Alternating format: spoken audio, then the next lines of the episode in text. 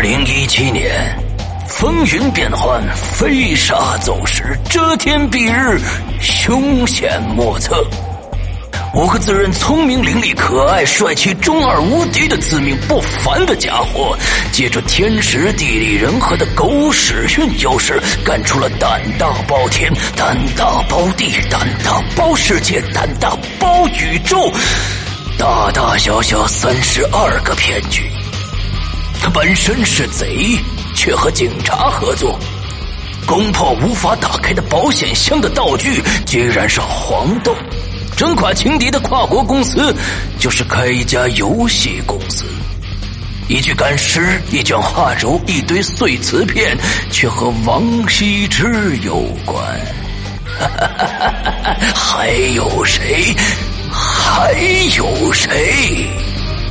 正应了那句千古名言：“我知道你不知道，我知道他知道你知道我不知道他知道的那件事，不管知不知道，你们必须知道。”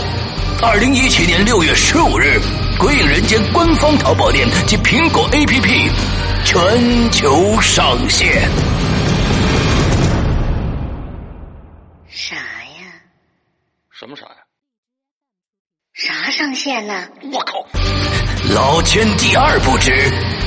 道义有道。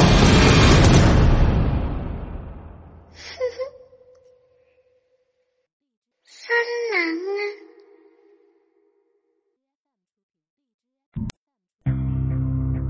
今天我要给你讲个故事，故事的主角就是你。这是一个极其恐怖的鬼故事，但千万别害怕，因为你就是鬼。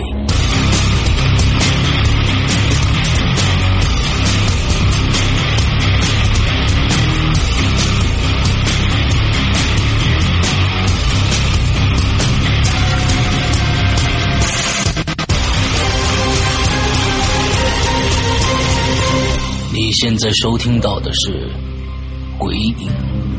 在人间》。 OK，各位大家，呃，我们今天在鬼节的《扬言怪谈》的鬼节的这个直播现场呢，中间插一个非常非常小的一个《鬼影在人间》。我们今天请来的嘉宾呢是小西，让大家来大家欢迎一下小西啊，小西跟大家打个招呼。嗯，老朋友了，大家节日快乐！一个属于我们鬼影自己的节日。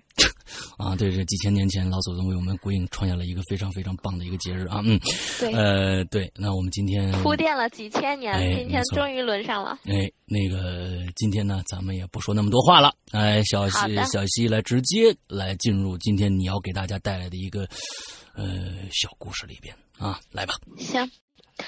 嗯、不知道大家有没有过这样的经历：你的手机找不到了，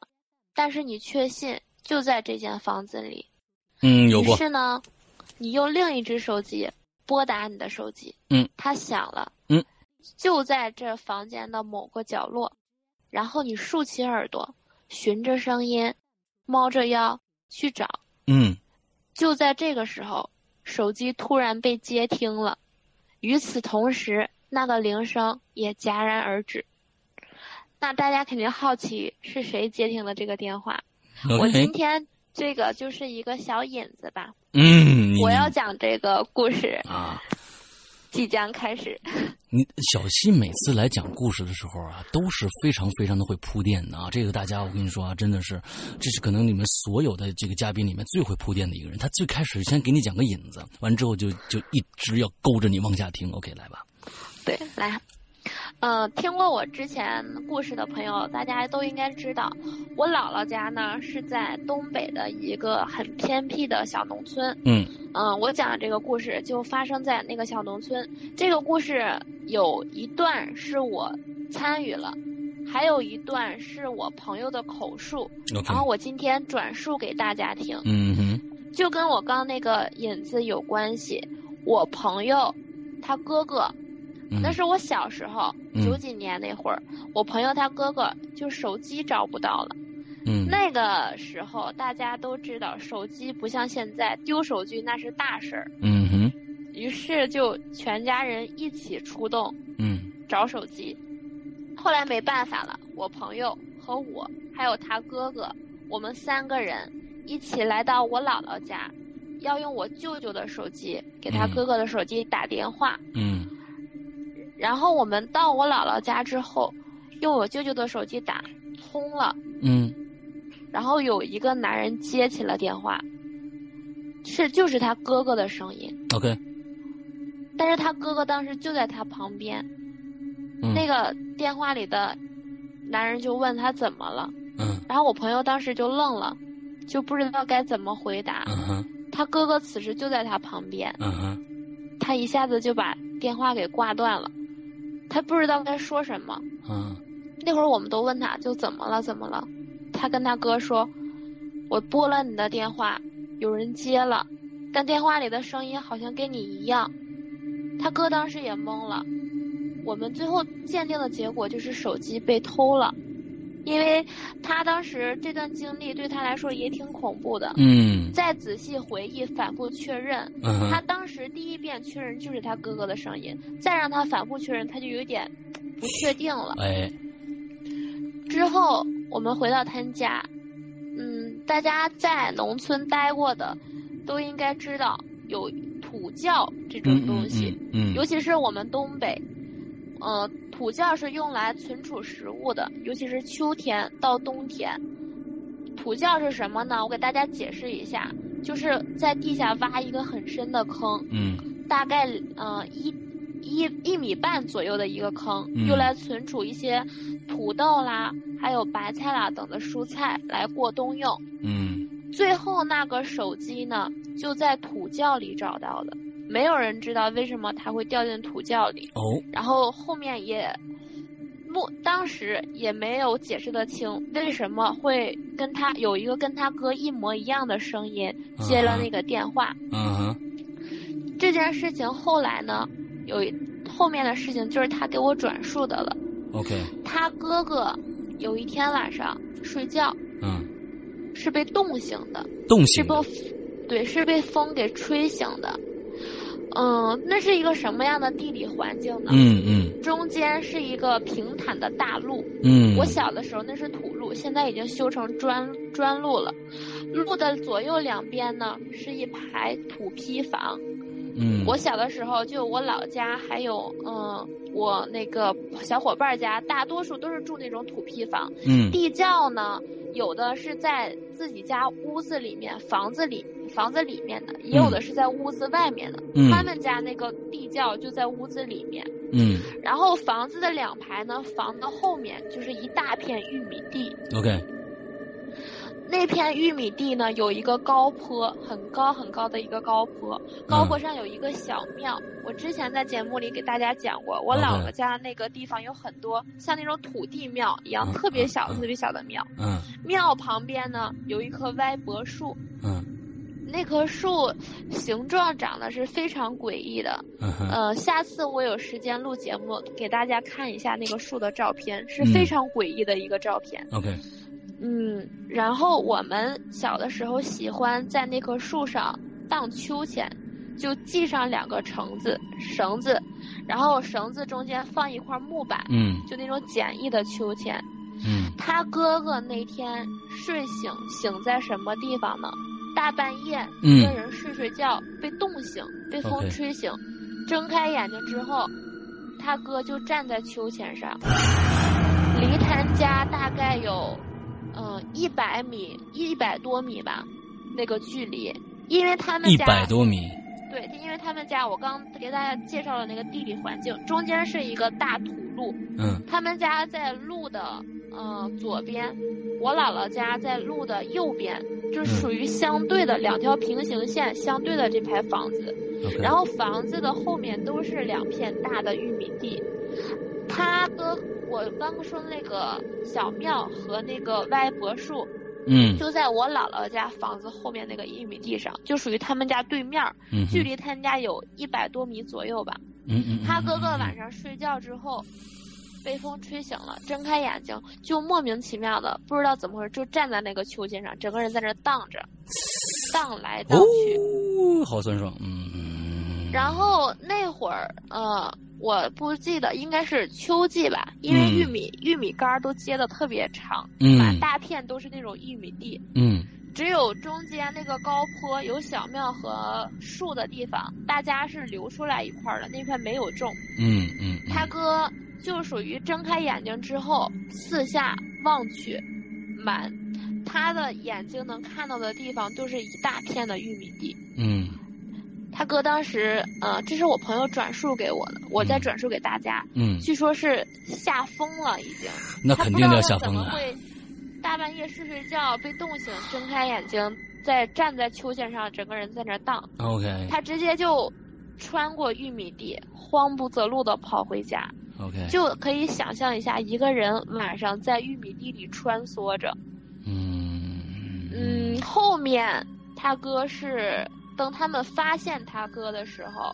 是在土窖里嗯，把他哥找到的。又是在土窖里边对他哥是在土窖里找到的。啊，找到他哥的时候，他哥整个人就身体瑟瑟发抖，抖就是躺，靠在那个土豆装土豆那个麻袋上。嗯然后他们检查他哥的两个脚是鞋子没有了，没有穿鞋，两个脚都是，呃，泥巴 OK，黑色的就 OK 泥粘的都是泥泞。就问他哥说：“你怎么哪儿去了？我们家人都找了你一上午了。嗯，他哥说：“我做了一个梦，但是我不知道我是不是做梦。嗯我梦见我去了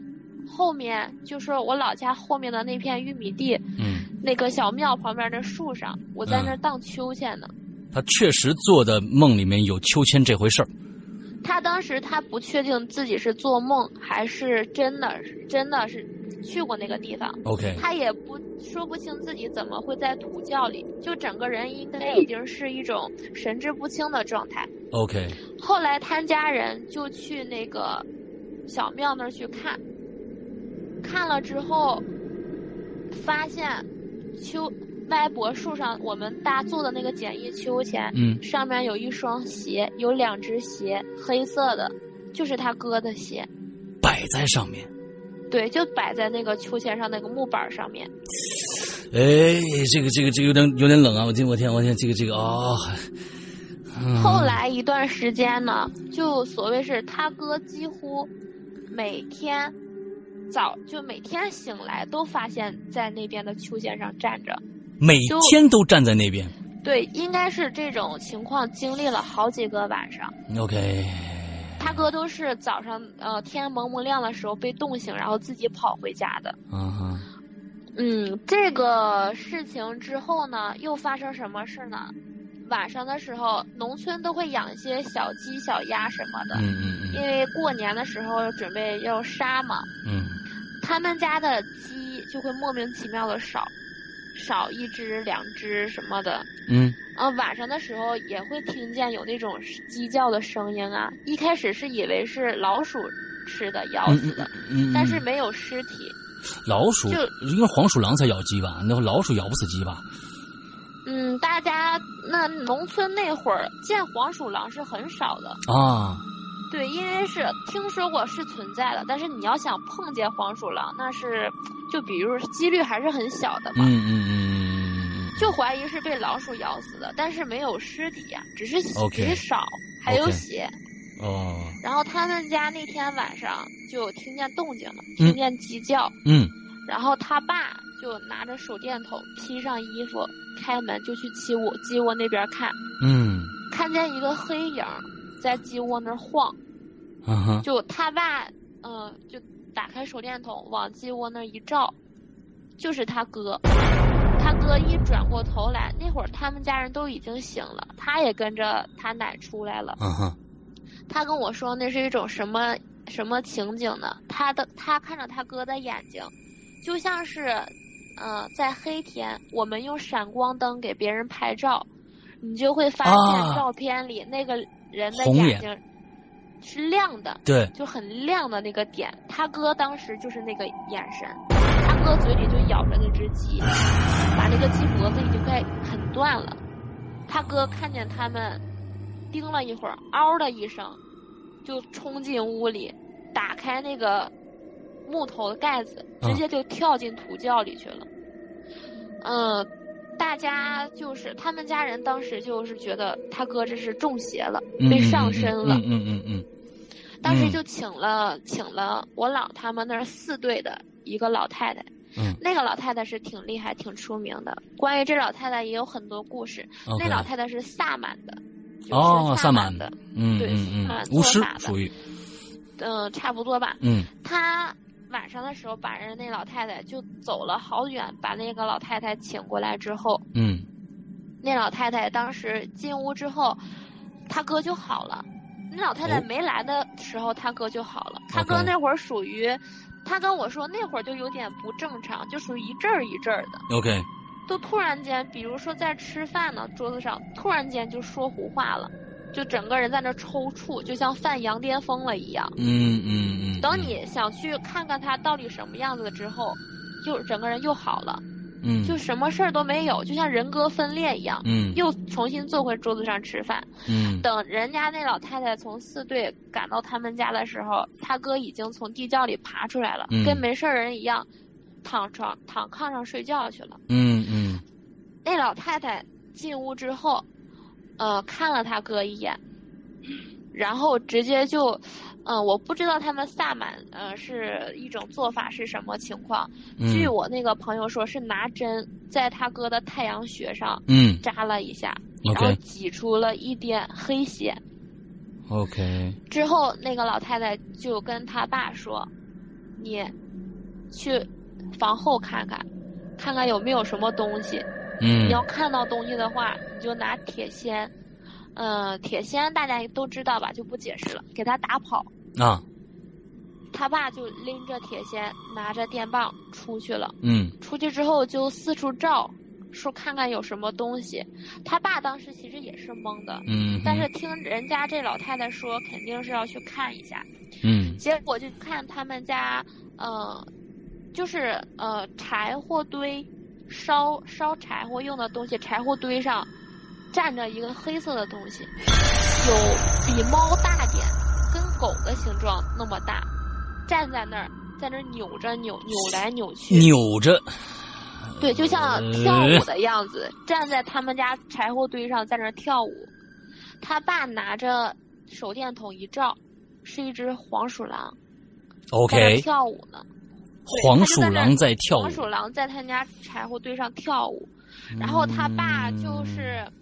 看见那黄鼠狼之后，立马拿铁锨上去一排，没打着，黄鼠狼嗯吓跑了。嗯，等他爸回屋之后，他哥就完全已经好了，就很清醒过来了。嗯嗯，就刚刚问他发生什么，嗯他也不知道。嗯这件事情之后呢，又发生了一件，这算是比较严重的事儿了。嗯 OK，那会儿没有自来水，因为嗯哼农村嘛，没有自来水，嗯哼，大家是怎么来就是水源问题怎么解决呢？就就是用井。井是什么情况呢？嗯，就是用一个桶，有个钩子，嗯把桶放在钩子上，然后放下去，放到井里， OK，用一个摇杆儿，呃，就摇的东西，嗯把嗯这嗯绳子一点点摇顺下去，嗯嗯嗯顺到底下，盛到水之后，嗯再用摇杆儿一点点摇，给它嗯摇上来。没错，摇上来之后，把水桶里的水拎上来之后。它这个摇杆儿是有很大的冲击力的，如果嗯你突然间一撒手，它对那个转反向转对是对特对别对快的对那个转动速度。对，他哥当时怎么情况呢？就被这个转的这个摇杆儿把下巴打穿了，打穿了，打穿了，直接那个摇杆儿掠过他哥的下巴，砰打穿了。哇哦，当时我，当时这个情景我是见到的，我是见亲眼见到他哥下巴已经被打穿了的，是一种怎么样的穿呢？就整个下巴是属于打空了，打就整个都是血。嗯、那会儿是我姥他们家那个村子本来就比较封闭，啊哈，根本什么救护车、医院不用想，不可能的。嗯当时他爸就是还是赶着马车，用他他呃我那个朋友用毛巾捂着他哥那个下巴，就啊他啊爸赶着马车，呃，把他一家的人都从那条路上拉着走。当时整个村里人都知道他们家这种情况，都出来看来了，嗯嗯，就一路就是属于送着把他哥送到医院。嗯嗯，为什么会出现这种情况呢？嗯后来，他哥，嗯，他哥给他们解释的，然后我这个朋友给我转述的，嗯是有一天晚上，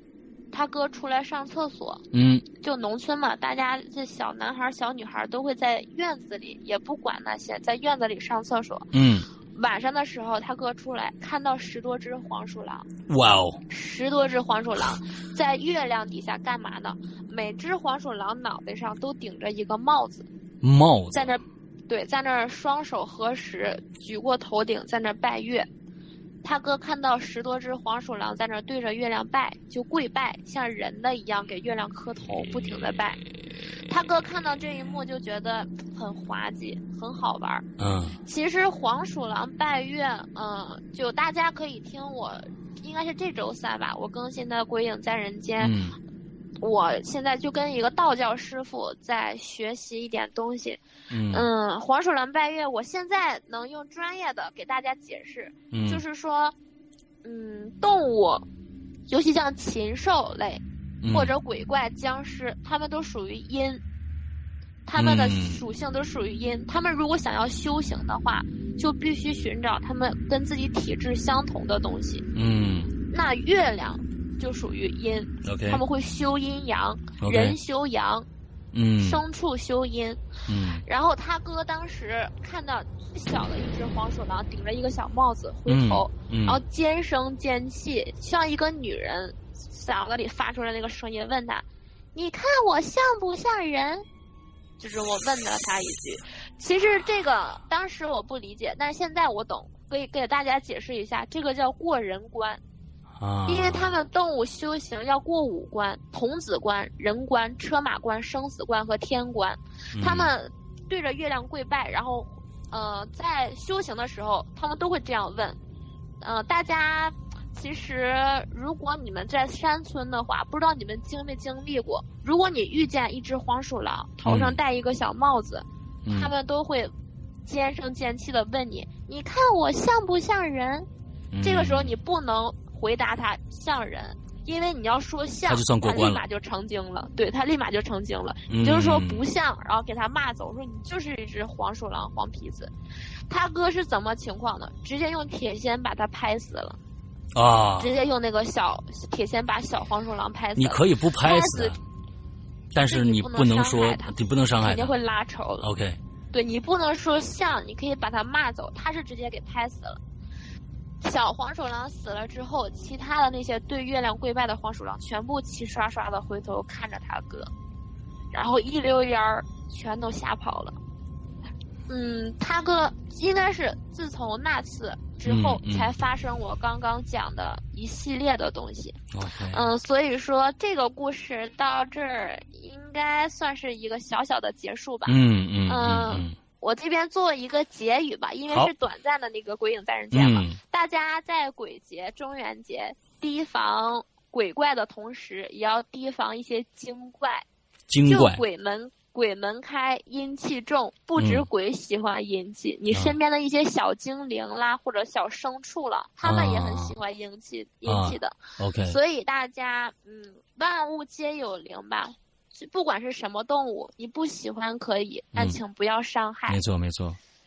对，没错，今天最后的这个给自己主题非常的好，落得非常的好啊，对，非常的高大上啊，一定是这个和谐社会建立和和谐社会的这样的一个一个价值核心价值观，完落到落落到我们这边来对啊，，其实其实小动物那些精怪，他们想修行是很难的。嗯嗯首先，童子关就很难过，啊要从小孩的手底下逃脱， OK 小孩会把他们打个半死，他们已经很虚弱了。人关现在更难过，嗯所以嗯，他们修行